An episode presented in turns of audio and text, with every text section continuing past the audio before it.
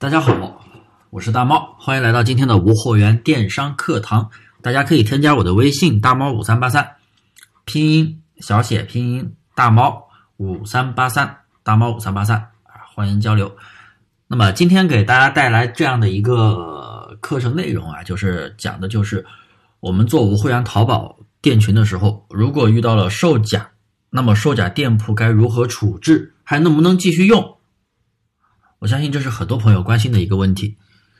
我们这我们做精细化玩法单类目的，对这一块的烦恼还是比较少的，因为人工选品是很难出现这种问题的。一般出现这种问题就是啊，很多朋友你做铺货采集，成千上万个商品，你或者是裂变，或者是所谓的蓝海，也是铺货啊，宝贝数量那么大。软件它没有办法去过滤干净的，经常会遇到售假违规。那么售假违规之后，店铺该如何处置呢？那么今天我给大家就来带来这样的一节课啊。首先，售假违规对店铺的影响是什么呢？售假一次，店铺降权，几乎流量砍半；售假两次，罚没保证金，也就是你保证金如果交一千。一千全部罚掉，交两千，两千全部罚掉，交五千，五千全部罚掉。有很多做那个五金的类目，还有家具的类目，它是要交五千保证金的。如果你出现了售假，那么这五千块钱你是一分钱拿不到的。第三，第三次售假，嗯，那直接又保证金又取不出来，号也会被封掉，非常严重的。所以，就大家在做无货源淘宝的时候，一定要去认真选品，不要总是依赖于软件。像有很多做铺货的朋友，他可以一他为什么可以一直做，他也不售假呢？啊，有的人说，哎，大木老师不是说铺货会售假吗？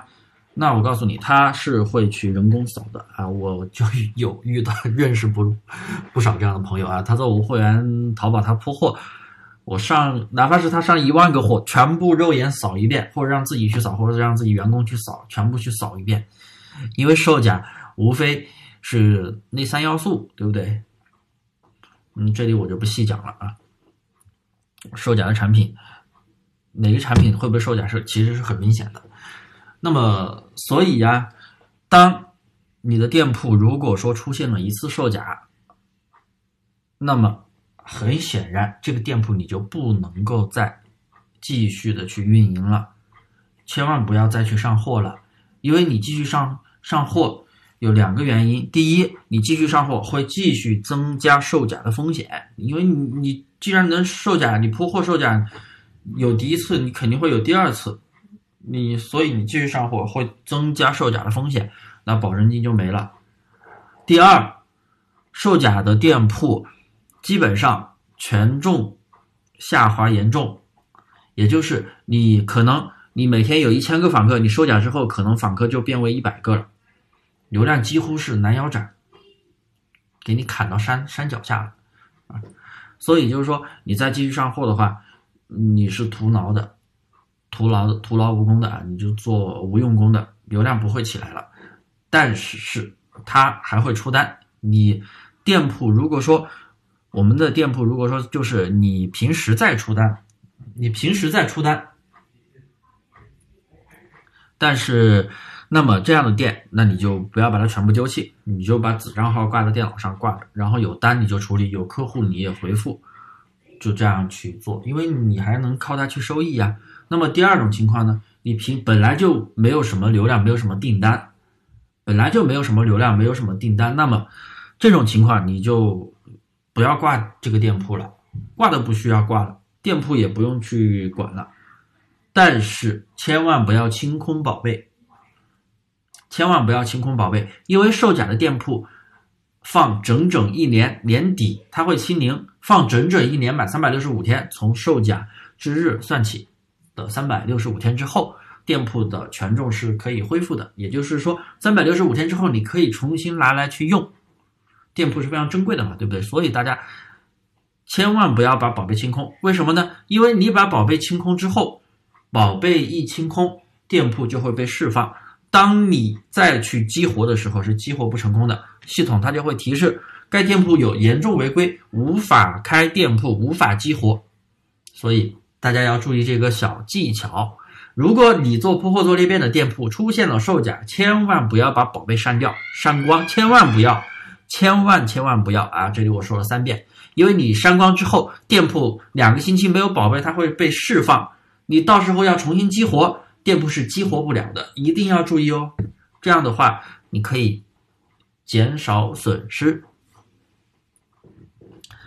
那么第三个问题就是，哎，我的店铺售假了，会不会影响我这个 IP 下的其他店铺呢？这个店铺以后我该怎么去挂着呢？啊，怎么挂？第一，首先。你如果这个店铺售假了，你跟其他店铺一起挂着，肯定会影响其他的店铺，其他的店铺也会被系统去扫，同一个 IP 下的店铺会去扫。那么你把这个店铺挂子账号，可以单独挂子账号，不要就不要去挂其他的 IP 了，不要去挂其他的 IP 了，哎，不要在这个 IP 下挂其他的店铺了，注意。那么第二。需不需要换 IP？需不需要换电脑？甚至去把系统刷刷机、刷系统呢？呃，完全不需要，没有这么浮夸啊，没有这么浮夸，嗯，没有必要啊，没有必要说，哎呀，我得重新又买一台电脑了，我得重新怎么样怎么样？没必要，你把路由器把路由器重启一下，浏览器的那个什么 cookies、浏览记录、什么表单、密码那些东西全部清理一遍。OK 的，这个店你只要不许以后不在这个 IP 上挂着，其他的店是不受任何影响的，不受任何影响的啊！我我是很负责的给大家说的，千万不要去再去买一台电脑啊，再去拉一条网线了。我的天呐，那钱没赚到，投又投入不少钱，那扯淡啊！这这种说法是什么人说的呢？这种说法是很多那种卖软件的那些机构啊，那扯淡。啊，如果啊说的话有冒犯的意思，那不好意思啊，我也没有任何冒犯意思，确实没必要啊，确实没必要去换台电脑，再去换个网线。那个店你只要以后不在这个 IP 下挂着，一点问题都没有啊，我也给大家省钱嘛。那么今天的内容的话，也就讲到这里啊。我是讲到想到什么说什么，今天没有任何的去规划，因为也确实这个问题也是大家特别关心的一个问题，所以我就是啊，也是来给大家来闲聊，来聊一下我自己的一些观点经验。那么售假的店以后该怎么处置？我相信大家心里应该知道方向了。那么谢谢大家的收听，大家欢迎。添加我的微信大猫五三八三，大猫五三八三，谢谢各位。